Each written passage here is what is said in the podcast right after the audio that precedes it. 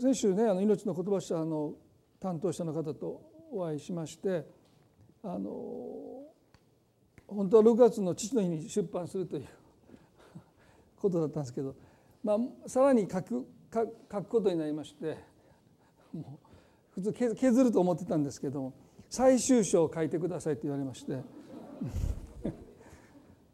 で8月末までが締め切りで、えー、書くというのはまあう嬉しいんですけどもいつまでもう皆さんこれ出ないんじゃないかという声もちらほら聞こえてきたんで必ず出ると思いますので、えーまあ、最終章を、えーまあ、それはねあの、まあ、父が亡くなって、えー、私自身が父のいない母子家庭で育つことで、まあ、自分の中に取り込めなかった不正っていうかですねそういうことについてあと聖書の中で本当に多くの子どもたちが、まあ、ダビデの息子なりヨセフなりヤコブなりみんながその父との関係で傷ついてそういう中で神様はいかに私たちの人生に関わって人生を完成してくださるのかということがまあ一つの本のテーマでで、まあ、最後は神の作品としての人生の完成ということですよね。でまあ今度父となった豊田先生自身のお話を書いてくださいっていうのがこの最終章なんですね。でそれは書きたくないんですよ。それまでは結構かっこいいんですね。そっからがなんかもうグダグダなんです。で本当はもうその人生の完成で最後に御言葉を持ってきてもうめっちゃかっこいいんですよ。そっから書き始めたらなんか急にレベルが ね自分が子としての私の苦悩を書いてますからねいかにその父のいないその中で神様が父になってくださって、えー、成長させてくださったっていうところまではねまあそれなりにこう書けるでしょう。でも自分がお父さんになった時の赤裸々に書いてくださいみたいなの言われるとですねだからちょっとテンション下がってるんですね。本当はもうそれ手前で終わっときたかったんですけどいろんな失敗とかねそのたくさん本当に、まあ、やっぱり父がいなかったということは父のモデルがなかったわけですからそういうことなしに父親になりましたから本当にたくさんの失敗をして。まあでもそういうことを読者の方はまあホッとされる。それまでそれだけだとなんかこうねちょっと違う世界の人だみたいな。でもまあそこを書いていくことでねあなんだっていう。この本買わんかったよかったみたいなですね。結局何が言いたいんだみたいな話しない人なので知恵がいるんだと思うんですね。ですからぜひあの覚えてあのお祈りいただけたらなと思います。で今日詩篇の25編ですね。1節から3節まで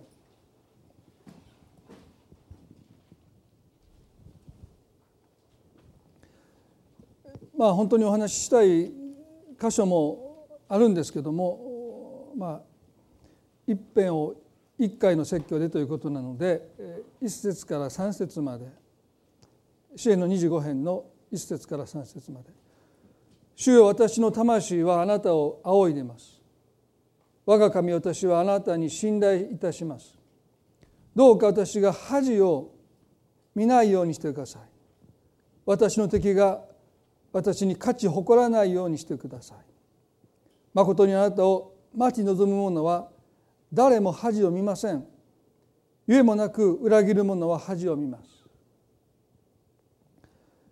ダビデはここで「我が神私はあなたに信頼しています」何を彼が信頼しているかというとどうか私が恥を見ないようにしてください。そのことにおいて神様私はあなたを信頼していますと言いました。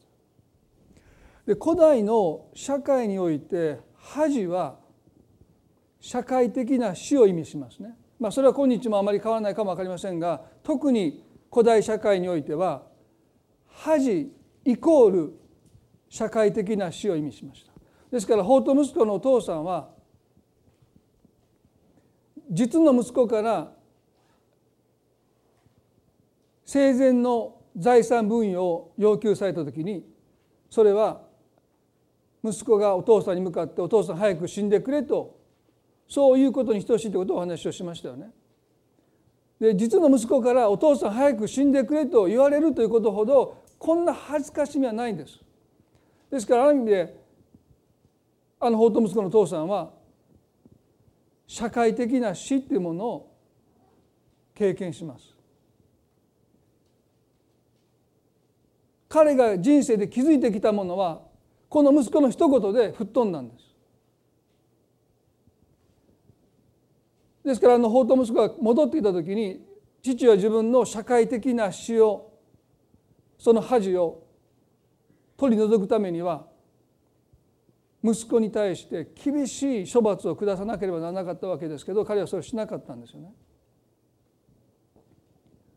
まあそのことは後に十字架が何を私たちにもたらすのかということにつながっていくんですけども、ま、少なくてもこの恥を受けるということはもう社会的に死ぬということですねそれは今日もあまり変わらないかも分かんないです。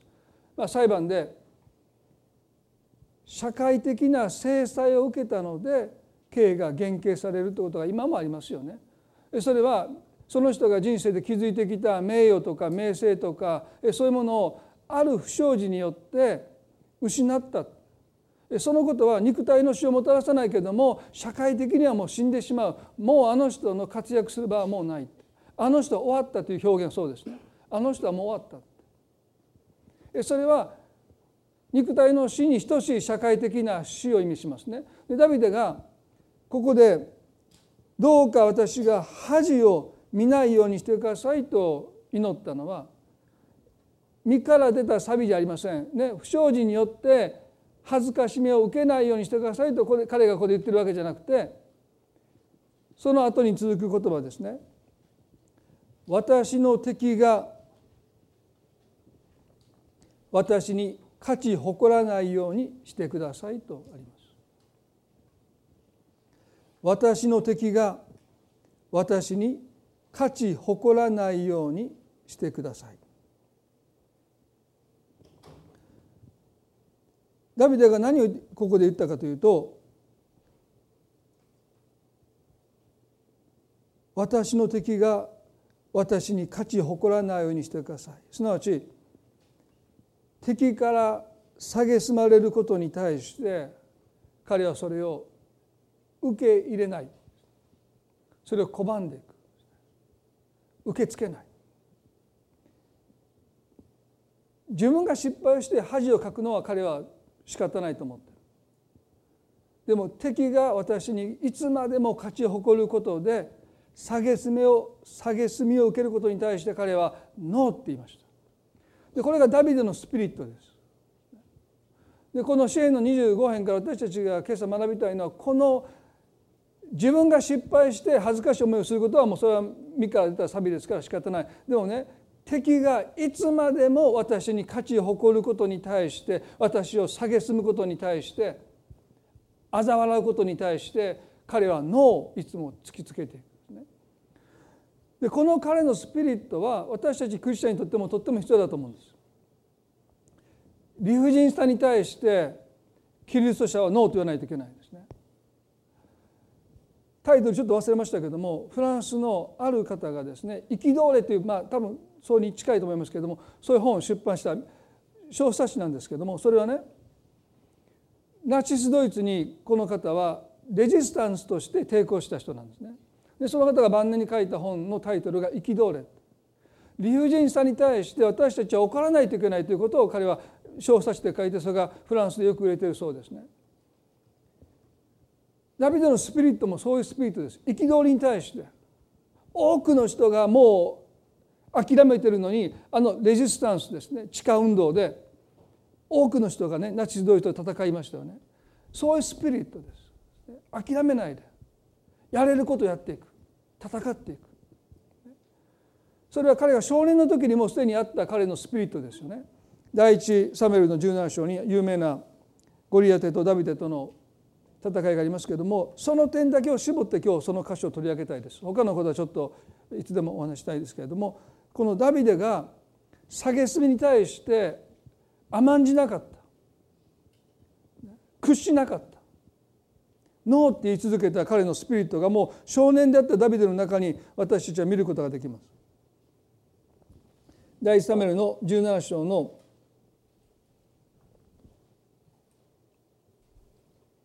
8節9節10節でこうあります。ゴリアテは立ってイスラエル人の陣に向かって叫んでいった「お前らはなぜ並んで出てきたのか。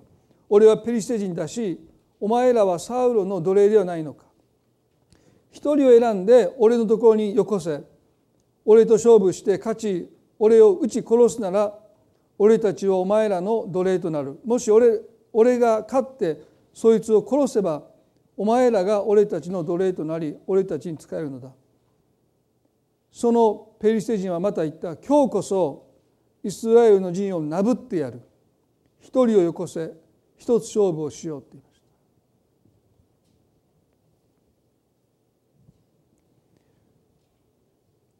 この17章を読んでいきますとこのゴリアテはですね40日間朝早くと夕方にペリシテの陣営から出てイスラエルの陣営の前まで来てそして「お前らはなぜ並んで出てきたのか」腰抜けども。1対1で勝負しろ。そして負けた方が勝った方の奴隷になるというですね。ちょっと考えられない。条件で戦い挑んでくるんですね。もうそれは今もう全財産も家を担保にしてもう車も何もかもですね。その担保にして一回の博打に注ぎ込むようなもんですね。そんなことまあする人はいるでしょうけどまあ普通はちょっと正気の沙汰じゃないですね。家も車も預金ついても全部をですね一回の勝負ですよ。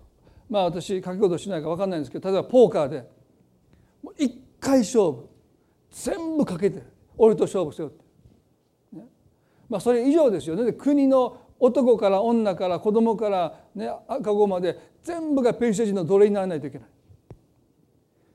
こういうことを要求するほどこのゴリアテは自信に満ちていましたね。負ける気がしない。なでしこジャパンの監督が言ってましたけどね。まあ負けると思いますけどね玉明日そんなこと言ったら怒られますけど、まあ、アメリカ強いですよ。前回はあのたまたまだったと思いますね。あのサワのシュート。まあそのことどうでもいいんですけど。サッカー見ますけど僕はバスケットのファンです。なぜ日本でバスケットがメジャーにならなのか悲しいですね。まあどうでもいいんですけど、まあ、ゴリアテはね負ける気がしないんです。っていうか負けたことはないんですから。一度も負けたことないんですから。負けるということがどういうことかわからないんですよ、ね、負けたことがない。だから彼はこういう無茶な条件で戦いを挑んでくるんですね。でもね負け知らずっていう人はねやっぱり怖いですね人生で負けたことを経験したことがないその人の言葉には、ね、説得力がありますよ。私のこの本の最終章に説得力がないんですね。何もかも父親としてやることなすこと成功しました。もう子供ももうものすごく成功してるもう本そのことで本を書いてください。そのことは頼まれないですね。でもそういう人もですね。3人とも東大に出ましたみたいな。そういう本がよく出てますね。ゴリアテの言葉には説得力がありました。だから17の11ではサウロとイスラエルのすべてはこのペリシャ人の言葉を聞いた時意気消沈し非常に恐れたって。そうでしょう。負けたことのないこのゴリアテの言葉はね。説得力があって勢いがあって彼らはただただその言葉を聞いて意気消沈しました。言葉を聞いた時にって書いてますか。皆さんねイスラエルの兵士たちは基本的にはプロフェッショナルですよ言葉だけで負けを認めたってことはかつてないわけでしょ。でもゴリアテの言葉を聞いた時意気消沈した。もう勝てないと思った。圧倒されたんです。この17の10でですね今日こそイスラエルの陣をなぶってやる。一人をよこせ一つ勝負しようと書いてます。今日こそ。40日間朝早くそして夕方にゴリアテはイスラエルの陣営に来てイスラエルの陣に向かって「お前たちは腰抜けだ」ですね。散々なぶってそしって蔑んで苔にしてバカにして嘲笑ってきたんです。でそういうこと彼はね朝と夕ですね。几帳面ですね彼は。42時間、ね、よっぽど楽しいんでしょう、ね、人をバカにするのかでもねいくらバカにしたってサウロをはじめイスラエルの兵士たちは意気消沈して黙っているのでますますこの男を勢いづけさせたんです。抵抗しないからゴリアテはますます調子に乗るんです。いじめの問題で言われていることの一つはですねいかにいじめをエスカレートさせないかということですね。でそれは負けてもいいから抵抗するということをその態度を示さないといけないということが言われています。まあそれができなくて多くの場合いじめがエスカレートしていくんですね。ですからアメリカでこのいじめを受けた時にいかに抵抗を示していくのかというそういう教育プログラムが、まあ、日本でも多分あると思うんですけどももう負けてもいいからノーっていう。理不尽なことに対して嫌だという。それに甘んじない。それに屈しない。もし私たちがそういうものに屈すると何が起こるか相手が調子に乗るんです。今未成年の集団のリンチ殺人がですね頻繁に起こってますけどもほとんどは最初は殺す気がないわけでしょ。でもその人の弱々しさがある種暴力をエスカレートさせていくですね。ですから40日間苔にされてバカにされて侮辱されても彼らは一言も反応しなかったことでこのゴリアテはますます勢いづいていく。だからね今日こそはもうこの時点でゴリアテはですねもう本当に高ぶりの極みにまで達してる。んですね今日こそは勢いづいてる。んですねいやこの男を勢いづけさせたのはイスラエルのせいでした。彼らは意気消沈したんですから。黙ってしまったんです。でもその日がゴリアテにとって命取りになった。今日こそはと意気込んだこの日が彼の命日ですね。どうしてか？そこに少年ダビデがこの言葉を聞いていたからですね。聖書はこう書いてますよ。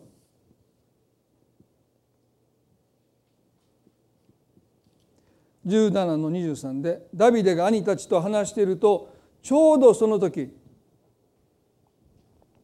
ガテのペリシテ人でその名をゴリアテという代表選手がペリシテ人の陣地から登ってきていつもと同じ文句を繰り返した。ダビデはこれを聞いた。イスラエルの人は皆この男を見た時その前を逃げて非常に恐れたと書いてます。40日間その終わりゴリアテは勢いづいてそして今日こそはと意気込んでいつも以上に高ぶって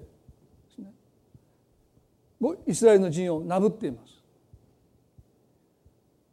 で聖書はちょうどその時ってで聖書がちょうどという言葉を使う時それは偶然じゃなくてちょうどそのタイミングで神様がお決めになったその時にダビデがお父さんのエッサイから言づけを受けてこのゴリアテの言葉を聞くためにここに使わされたということですね。人間の思いは違いますよ。お父さんのエッサイは戦場に赴いている息子たち兄たちの様子を伺いに行くようにとダビデを使わすんだけれどもでも神はこのゴリアテのこの蔑みの言葉をダビデに聞かせるために神はダビデをこの場所に使わされたということです。ですよね。それがちょうどその時という言葉が私たちに教える。ダビデはね神様はダビデにこの言葉をゴリアテの言葉を聞かせたかったんです。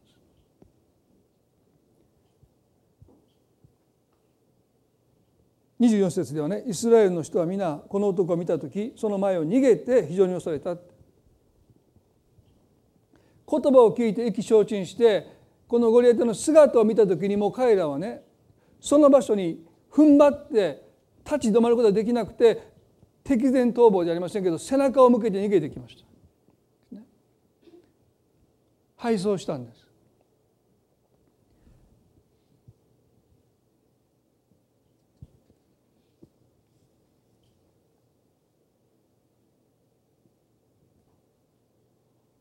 17の26でしかしダビデだけはサウローやイスラエルの兵士たちとは全く異なる態度を示しましたこれがダビデのスピリット彼の精神がもたらしたもう勝利はここにかかっているわけです。戦いそのものよりもこのゴリアテに対して圧倒的な力力の差に対してそれを見せつけられた時にサウロも兵士たちも逃げてきましたけれどもダビデだけは異なった応答しました。こういうんです。1726でダビデはそばに立っている人たちにこう言った。このペリシ人を撃ってイスラエルのそしりをすすぐ者にはどうされるのですか？この割礼を受けていないペリシテ人は何者ですか？生ける神の陣をなぶるとはと言いました。ダビデはね怒ってるんです基本的には。皆さん私たちが怒る時に怒らないと意気消沈しますよ。がっかりしますよ。私たちが絶望する一つの理由は怒る時に怒らないからです。だ私ね最近なんか気持ちが暗いなとか沈んでるなとか思うとですねご自分の心を点検して怒ることに対して怒るべきことに対してちゃんと怒ってるか。もし私たちが立ち上がって「ノー」ってそれは間違ってるおかしいって怒るべき時に怒らないと私たちはね落胆して絶望して意気消沈していくだからクリスチャンだからね怒ってはならないという教えは間違いですよね。怒ったあかん時に怒るのはダメですけどでも怒らないといけない時に私たちが怒らなかったらね意気消沈するしかもうないんです。蔑みの言葉腰抜け呼ばわりされてバカにされてコケにされて侮辱されて笑ってたためですね。ダビデは怒ってるんです。こういうんです。この割礼を受けてないペリシテ人は何者ですかって言いました。でこれはねダビデがペリシテ人の最強兵士であるゴリアテのことを知らなかったということではないと思いますね。そんなことありえないんです。この時この時ですねイスラエルを脅かしたのはペリシテ人たちです。彼らは海洋民族でこの地中海を移動しながらですね、まあ、略奪を繰り返している。でそういうとても強い民族ですよ。そしてその貿易そういう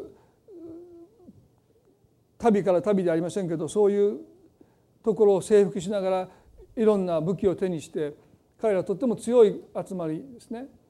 ですからイスラエルにとってはこのペリシテ人というのはもう本当に脅威でした。だからこのペリシテ人の中の最強兵士ゴリアテの名をダビデが知らないはずがないですね。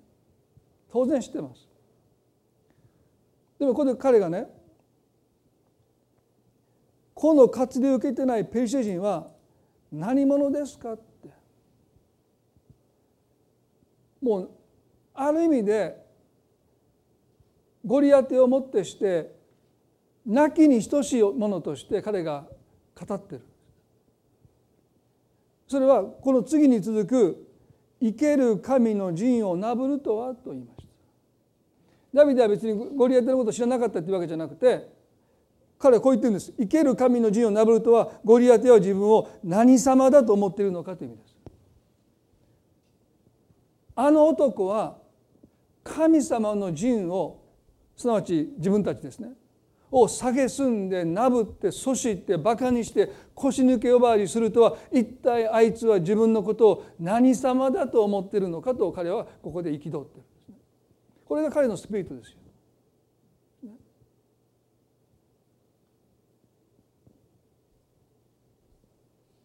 皆さん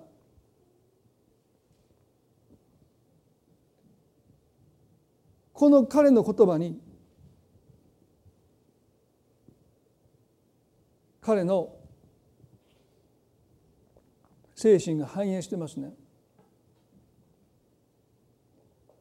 ダビデにとってイスラエルの陣がなぶられることは神様ご自身がなぶられること神様ご自身が馬鹿にされることだから彼は怒ってるんです。ダビデはね自分が馬鹿にされるってことに対して怒ってるわけじゃないんです。自分たちが蔑まれるということは神様が蔑まれていることだなのになぜ誰も怒らないのかなぜ誰も憤らないのかと彼はここで言ってるわけです。彼一人が怒ってるそれはこれが彼がイスラエルの陣が私たちが蔑まれるということはイコール神様が蔑まれていることなんだということをこれ彼はここで言ってるわけです。でもねサウルはイスラエルの兵士たちはそう思わない自分たちが馬鹿にされているそれだけで終わりなんです。だから彼らはね意気消沈するんです。自分たちが馬鹿にされているでも馬鹿にされるのも分かるんです力の差があまりにもあって、ね、向こうはですね負けたことがない最強の兵士です自分たちはですね太刀打ちできない。だから馬鹿にされても仕方ないと思ってる。だから意気消沈していくんです。でもねダビデはそんなことどうでもよかった。イスラエルの陣がなぶられるとはまさにあいつは神様を蔑んでるんだって。あいつは自分のことを一体何様だと思ってるのかと言って彼はここで怒ってる。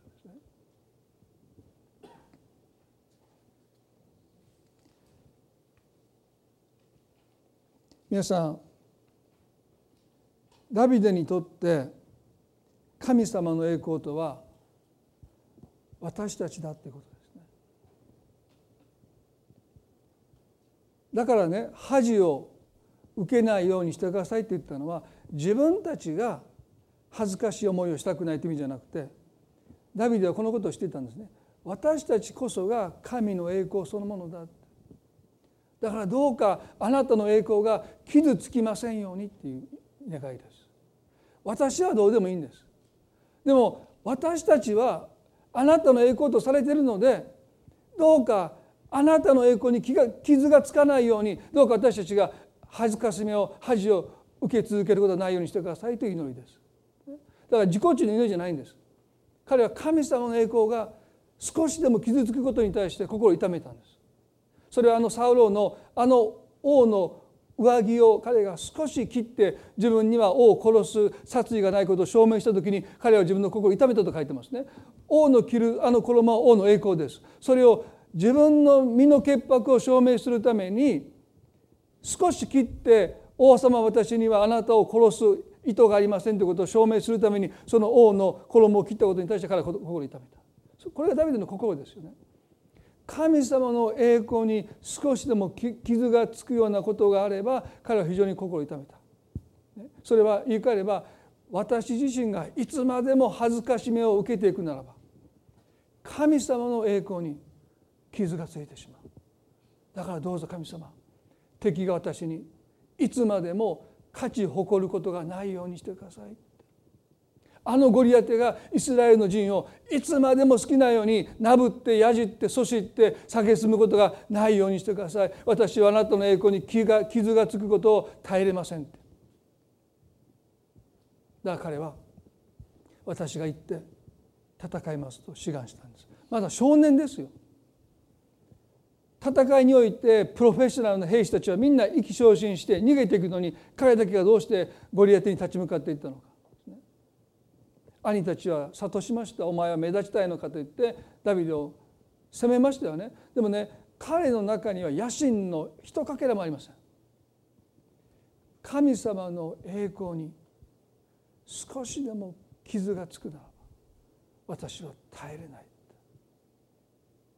どうかこの私たちの上に注がれた恥を取り去らせてください。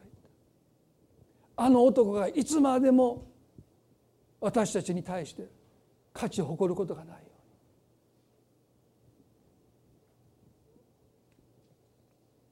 うに。イザヤの43の7でこう書いてますね。イザヤの43の7節にこうあります。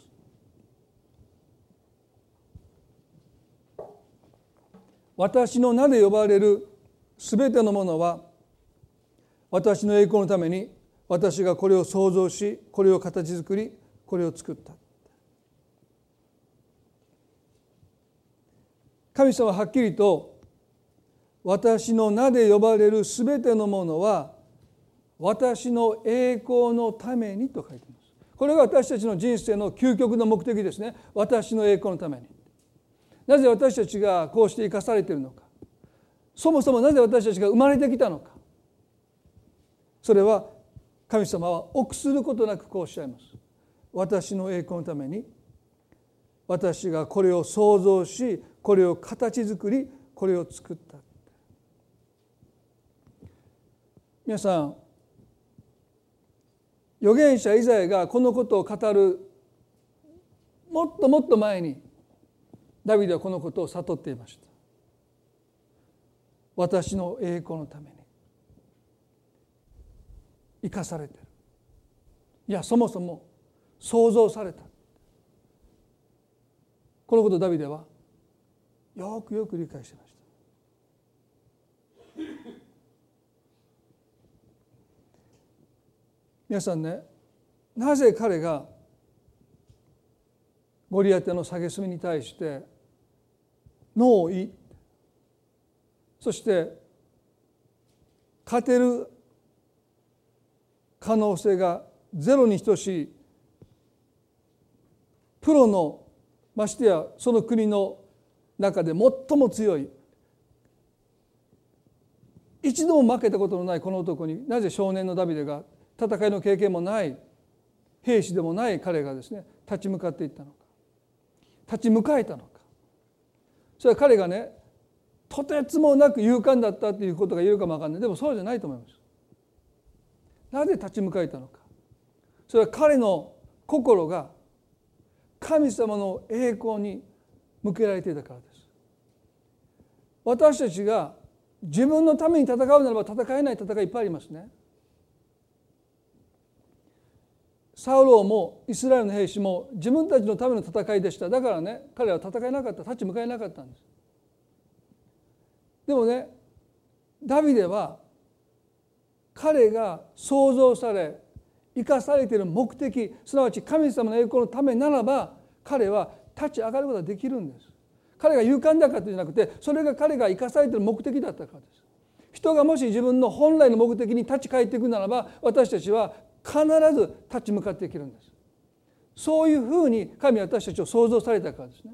でももし私たちがその神の栄光以外のことで戦おうとするならば諦めますよ。投げ出しますよ。意気消沈しますよ。まして自分のために戦っても私たちは勝てないです。それが私たちが創造された目的ではないからです。なぜダビデが立ち向かえたのか。それが彼が本来の生かされている目的。神様の栄光のために彼が心を向けたからです。だから彼は勇敢だったということも確かにそうでしょう。でもそれ以上に本来の目的に立ち返る時に人は強くされます。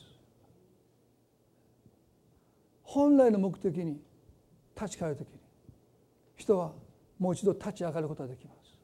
人生で私たちが行き詰まる時ね私たちはもう一度本来の目的に私たちは立ち返っていく必要があります。そうじゃなきゃ戦えないんですよ。生活の安心のためだけに頑張っていこうと思ってももう諦めちゃうんですよ。でもね神様の栄光のためだけには私たちはね立ち上がっていけるんです。不思議な力が与えられるんです。それは私たちが創造された目的だからですね。何かが噛み合っていくんです。力が私たちの中に湧き上がってくるんです。でもその目的が私の栄光のためであるならば力を発揮することはある程度できてももう勝ち目のない戦いには向かえないですもしこの戦いにね賭け事をする人がいて勝率でかけたらばですね間違いなく全ての人がゴリアテにかけましたあの人はもう全財産をゴリアテにかけてでも100対0です。基本的にダビデに勝ち目がない。なのになぜ勝ち目のない戦いにダビデが立ち向かってきたのか。それは彼が神の栄光を求めたからですね。それは彼の言葉にもよく表れています。第一サメルの17の45で彼はこう言いました。ダビデはペリセ人に言った。お前は剣と槍と投げ槍と思って私に向かってくるが私はお前がなぶったイスラエルの先人の神。万軍の主の皆によってお前に立ち向かうのだと言いました。ダビデには人間的には勝ち目がありませんでした。勝ち目がないので彼は剣を使わなかったんです。剣によって立ち向かっても勝てないことを彼は知っていました。だからあえて剣を彼は手にしないんです勝ち目がないから皆さん時々私たちは敵と同じ土壌に立って戦っても勝てないことを知るべきですね。ゴリアテは姑息な手段を使いますよ。正々堂々と戦うとは限らないです。相手の土壌に立って私たちクリスチャンは戦えないんです。だからイエスはねあなたの敵はしなさいとおっしゃるんです。ペトロに対して剣を収めなさいって言うんです。私たちの勝利は同じ土壌に立った瞬間失われます。ゴリアテがダビデがもし剣を手にしたら彼は間違いなくこの戦いに敗れたと思いますね。どうしてか剣に倒る者は剣に倒れるからとイエス様おっしゃった。ゴリアテは剣に頼っているものの典型です。それで今まで成功してきたんです。それで生き延びて生き延びてきたんです。では彼と同じように戦ってはならないあなたがより頼むのは剣じゃなくてここでダビデはね主の皆だと言います主の皆によってお前に立ち向かうってどういうことでしょうか？主の皆によってお前に立ち向かう。それはねこのダビデが支援の25編で言った言葉です。誠にあなたを待ち望む者は誰も恥を見ませんと言いました。主の皆によってお前に向かうんだということはね言い換えればこの支援の25の3節ですね。誠にあなたを待ち望む者はあなたに信頼する者は誰も恥を見ませんって言いました。彼にはこの戦いが自分のためではなくて神様の栄光のためであるということを彼は知っていた。だからこそ彼は確信持って剣ではなくてあなたの栄光のために私はこのゴリアテに向かっていくのだと言います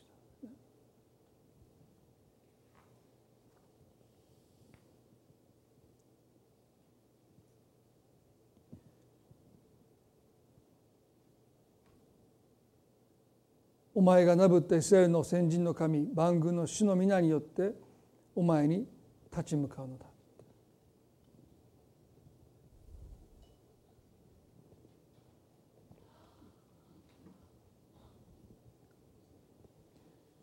46節では「今日主はお前を私の手に渡される。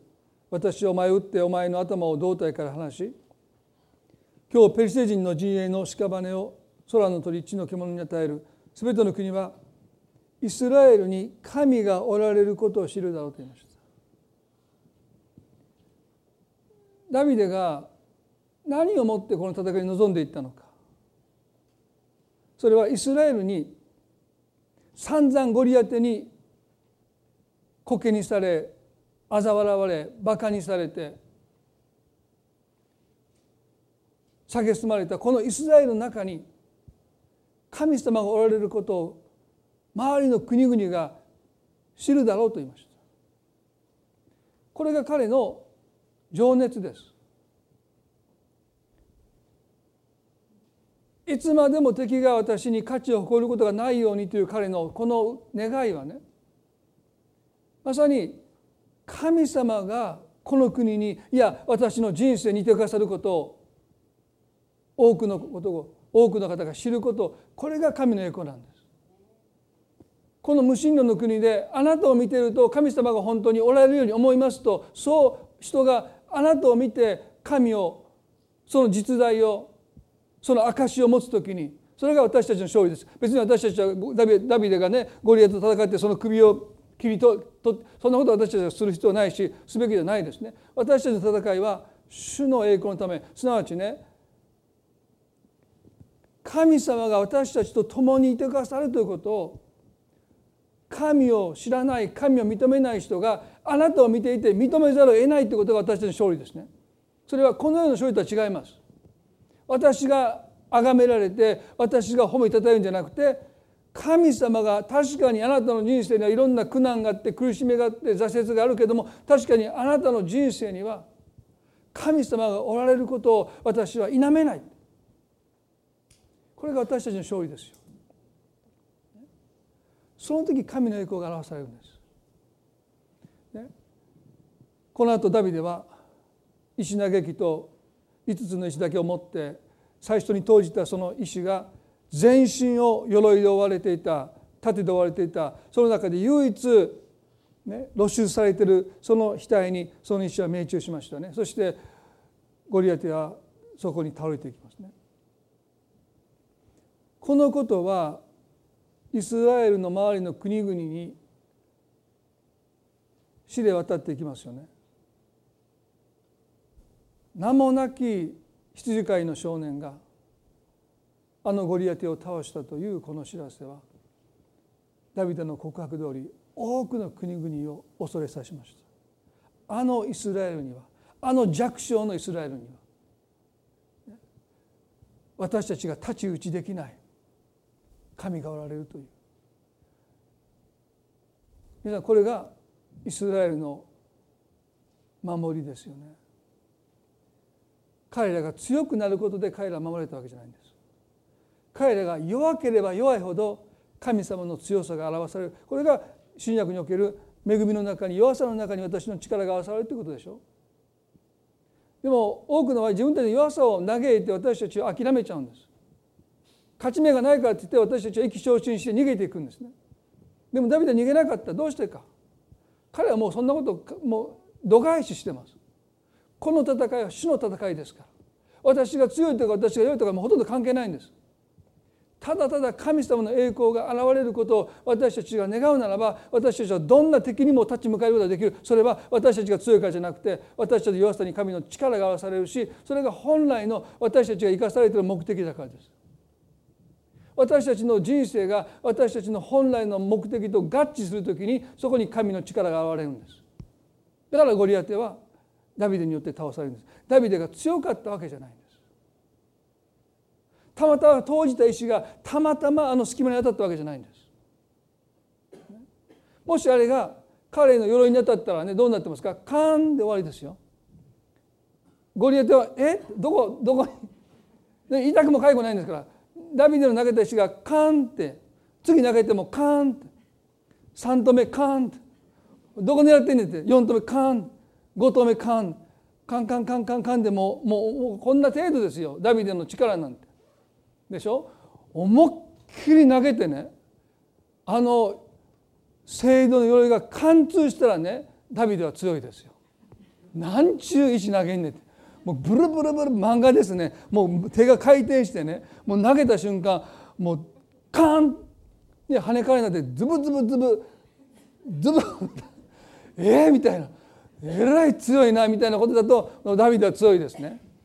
でも彼の強さで戦ったらね簡単にあの盾に鎧に跳ね返されますよ。カーンです。でもどこで神の強さが現れたのかそこしかないという場所にちょっとした力ですよ少年が投げた程度の石がですよ当たるべき場所に的中したことでゴリアテは倒れたんですね。まさに神は私たちを用います。でも私たちの強さには頼ってないんです。残念ですけど。でも私たちを用いたいんです。一緒に戦いたいんです。それは私たちが神の栄光でもあるからです。あの名もなき羊飼いにゴリアテが倒されたことで神の栄光は輝きましたね。対等の互角の勝負でイスラエルが勝っても神の栄光はちょっと現れたけどそんなに現れなかった。あの名もなき兵してない羊飼いの少年がゴリアテを倒したということでイスラエルの周りの国々はイスラエルに神がおられることを認めざるを得なかっただからねパウロは言いました私は自分の弱さを誇ろうと言いました。どうしたか。私たちが弱ければ弱いほど神様が栄光を表してくださるからです。だからね私たちはどうぞ自分の弱さを嘆いて蔑みの言葉に甘んじて意気消沈すべきじゃないです。私たち戦う私たち自分のために戦うんじゃないんです。神様の栄光が私たちにかかってるんです。神様あなたを通して栄光を受けたいと願ってだから皆さんねあのイエス様の十字架の死っていうのは肉体の痛みだけじゃないでしょ。背負ってくださったのは。イエスが背負われた十字架の痛みは恥という魂の痛みですよね。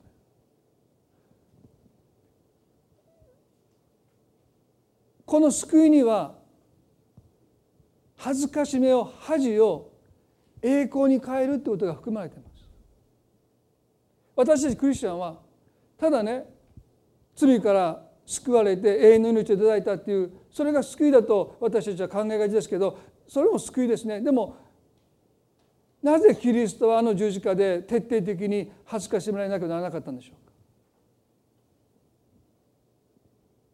恥とは私たちの魂の痛みです。キリストは肉体において耐え難い痛みを味わってくださった耐えてくださっただけじゃなくてその魂において耐え難い痛みをこの方は十字架の上で経験してくださった。恥を引き受けてくださった。だからイエス様が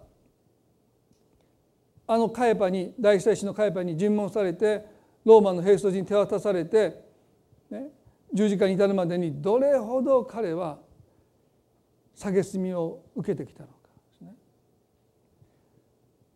カエパがあなたは死刑だと神を冒涜したと言った瞬間に周りの人たちは彼を殴りつけて誰が殴ったか当ててみろと言いました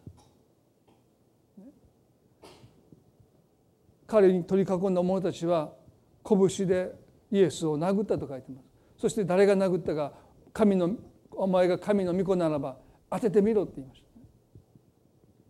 椿をかけ。ヘロデオナに関しては紫色の衣を着せてイエスを茶化します。バカにします。ね最終的にこの方は裸にされてそして晒し者にされて十字架の上で死んでいくその極めつけはあの十字架の上で「我が神我が神どうして私をお見捨てになるんですか?」というこの最も情けないかっこ悪い大祭司の前でご自身が神の子キリストだと言ったにもかかわらずその方が十字架の上で「我が神我が神どうして私をお見捨てになるんですか?」と叫んでる皆さんこんなに情けない恥ずかしい姿はないですよ。だから弟子たちはイエスを見せてイエスに失望して元の仕事に戻っていったわけでしょう。なぜ大祭司のカエパはユダヤ人の処刑石投げでイエスを殺さなかったのか。キリスト教の最初の殉教者はステパノですね。彼は石投げで殺されました。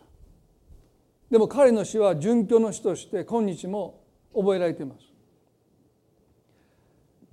大祭司カイパはイエスをもし石打ちで殺すならばイエスの死は殉教の死になってしまう。殉教の死は人々を燃やします。その炎をさらに強く燃やしていきます。だから彼はイエスを石打ちで殺したくなかったでしょイエスにそんな死を味わわせなかった。もしイエスが石打ちで死んでしまうのは殉教師ですから。弟子たちはますます燃やされてその死に憧れて命がけで伝道します。そんなことしてしまうとキリスト教を彼らはですね押さえつけることできないんです。だからキリストを殉教師ではなくてローマの処刑法である十字架によって木に吊るして聖書は木に吊るされたものは呪われたものだと書いてますので木に吊るして神に呪われたものとしてキリストを殺したかった。そして彼らの思惑はある意味で成功しましたね。イエスを神への冒涜罪で死刑と宣告しながらローマのローマには暴動を扇動したですね治安を乱したという罪で訴えて受理されてイエスはユダヤ人の王というあざけりのもとでですよ。神の御子キリストではなくてユダヤ人の王と名乗ったということ。それで民を惑わしたという罪でローマの法律によってローマの処刑によって木に吊るされて殺されます。大祭司カエパの思惑通りですね。そして弟子たちは木に吊るされて十字架の上で「我が神我が神どうして私をお見捨てになるんですか?」と叫んだキリストを見てがっかりしました。その人の弟子であることを恥じたんです。あんな男の弟子として3年半何もかも投げ捨てて従っていったことを弟子たちは恥じてしまったんです。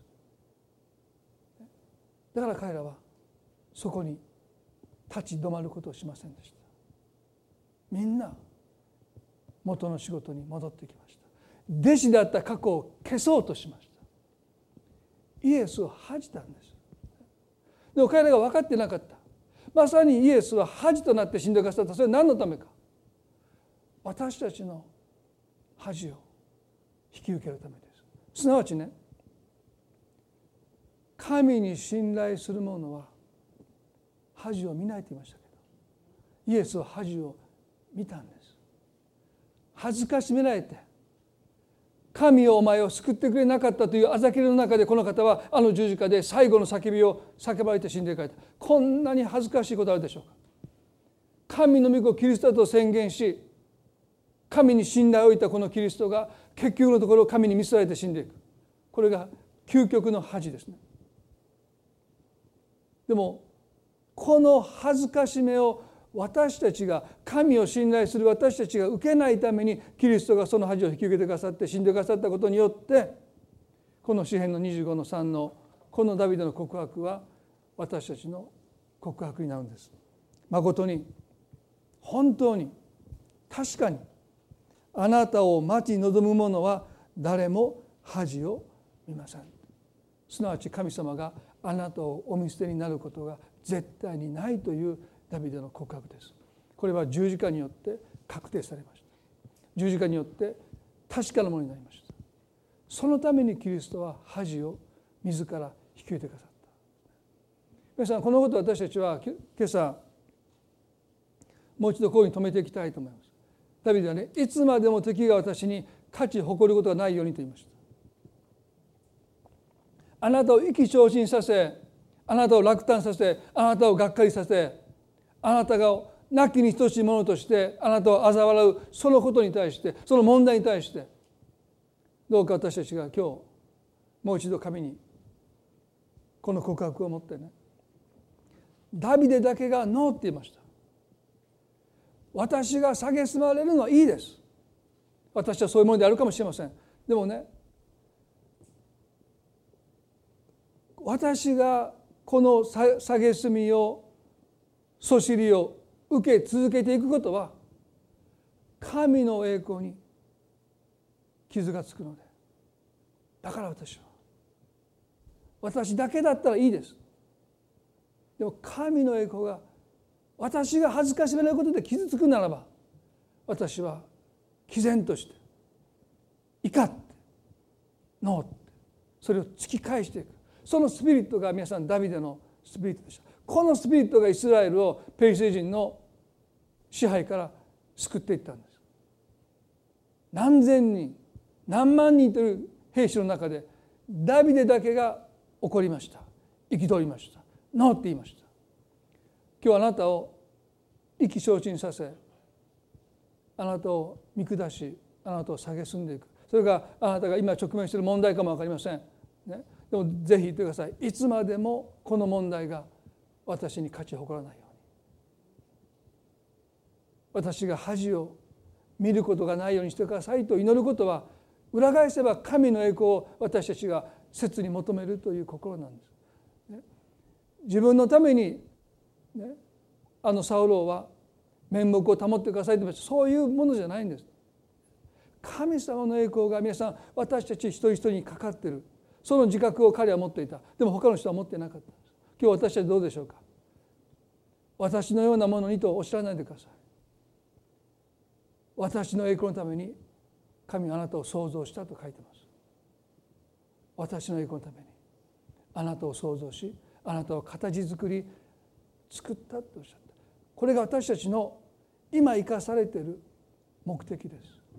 この目的に私たちが立ち返る時に今まで立ち向かえなかった問題に私たちは立ち向かえることができるんです。それは神様が私たちの強さとなってくださる神様が私たちの強さになってくださるならばローマ書の箸を書いてます誰が私たちに敵対することができようかでもなぜ私は怯えるんですか？それは私たちが神の栄光のためにまだ私たちは心を向けきれてないかもしれない。私たちの作られた目的に私たちが立ち返る時にもはや私たちに敵対できるものは何もありません。私たちはこの神の栄光のために今いる場所で立ち上がってこのそしりを誰が取り除けるんですかとダビデ言いました。どうか神様の栄光が現れますように。神があなたと共におられることを否めないこの告白を持って私たちは消費者になっていくんですね。今日このダビデのスピリットを私たちは受け継いでいきたいですね。継承していきたい。そしてこのスピリットを次の世代に私たちはね継承していく役割があるんじゃないかな。一言祈りたいと思います。どうぞ目を閉じていただいて。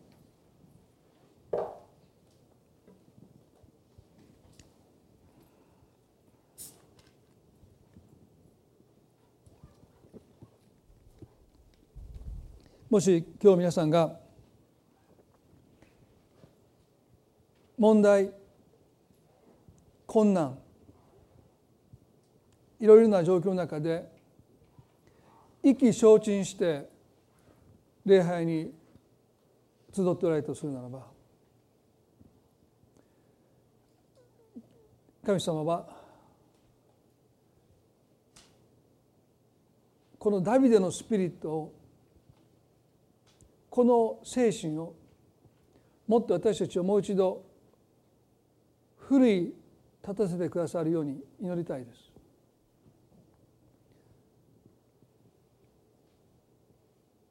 私たちが自分の栄養のために戦おうとするときに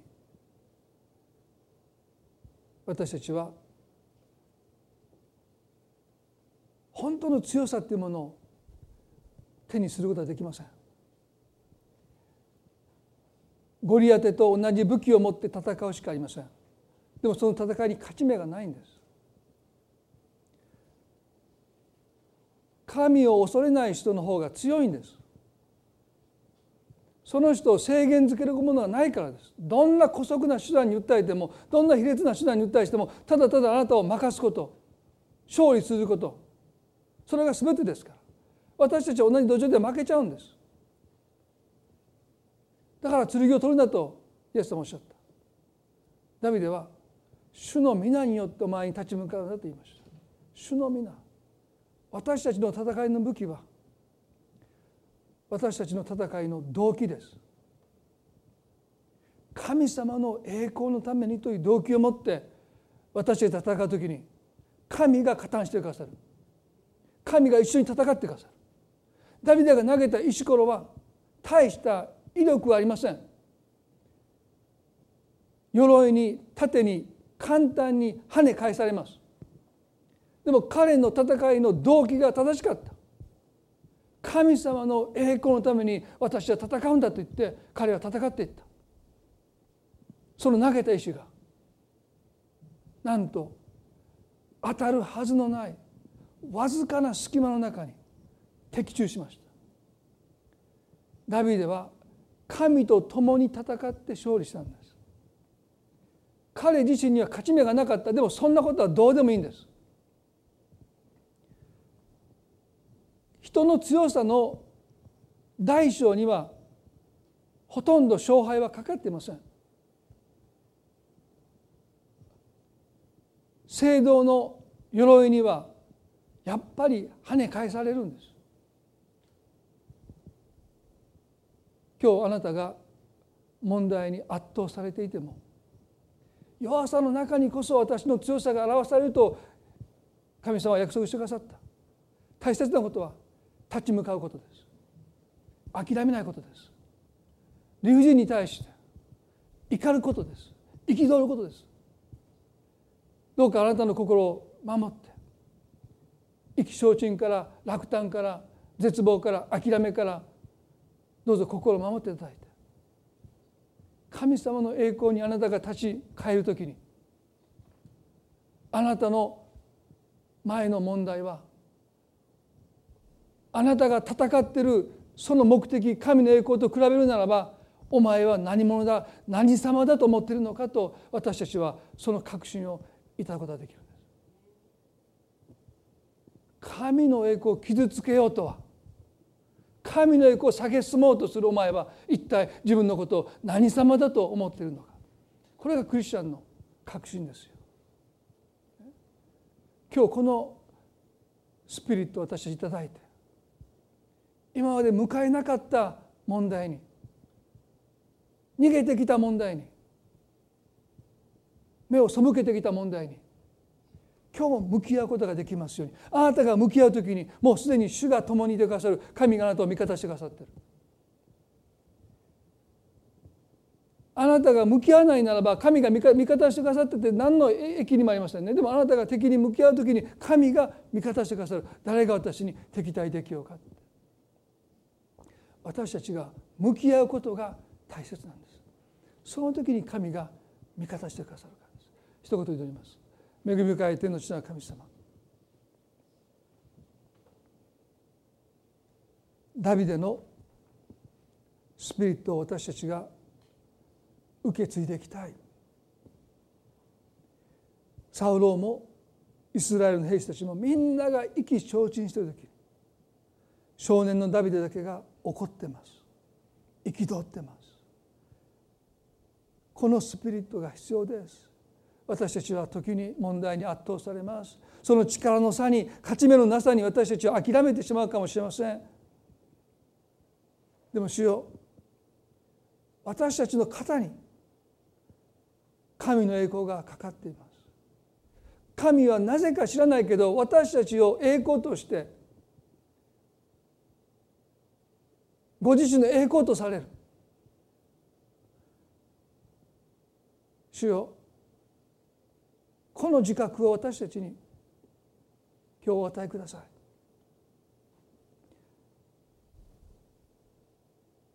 完璧とかどこも問題がないとかそういうことが神の栄光じゃないんです。弱いものをして強いものを倒していく時神の栄光が表されると聖書に書いています。誇る者は自分の弱さを誇れと書いています。確かにあなたの人生には神様がおられることを私は神を信じないけど否めない。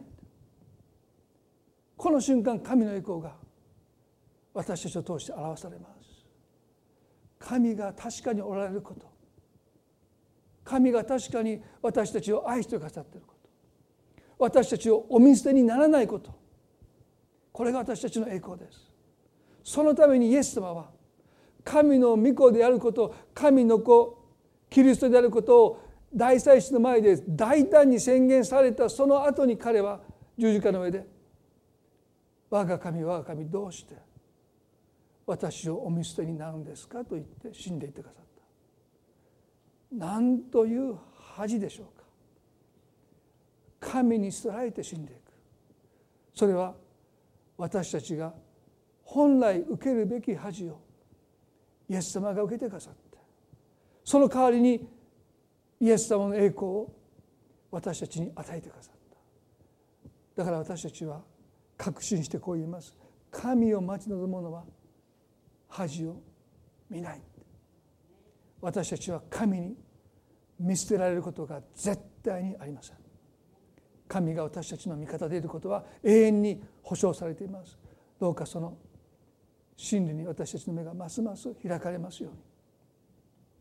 あなたの栄光のためにますます生きていく私たちでありますように。神様どうぞ私たちの心を探ってください。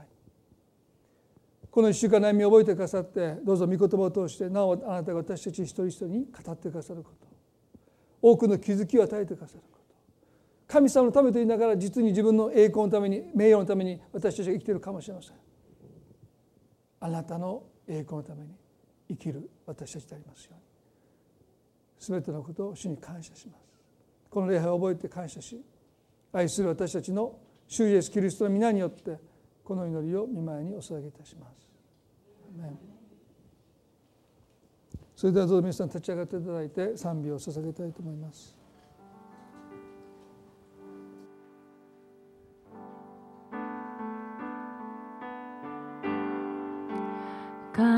感謝します。十字架の代価渡す身と恥追われた驚く愛感謝し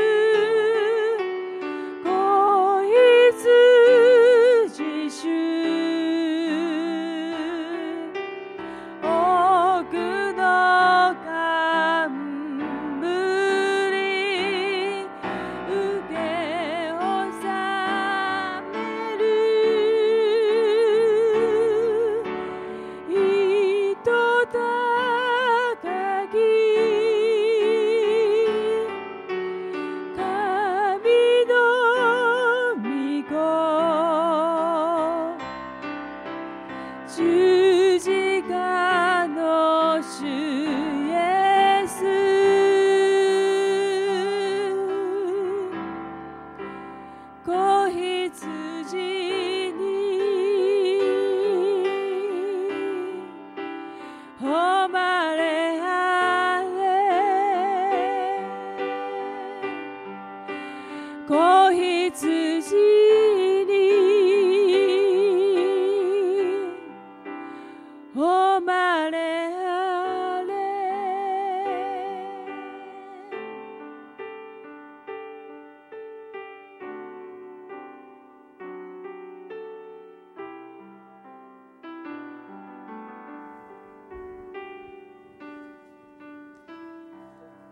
皆さんこの1週間ですねご自身の心をもう一度ゆっくりと時間をとって探りながらですね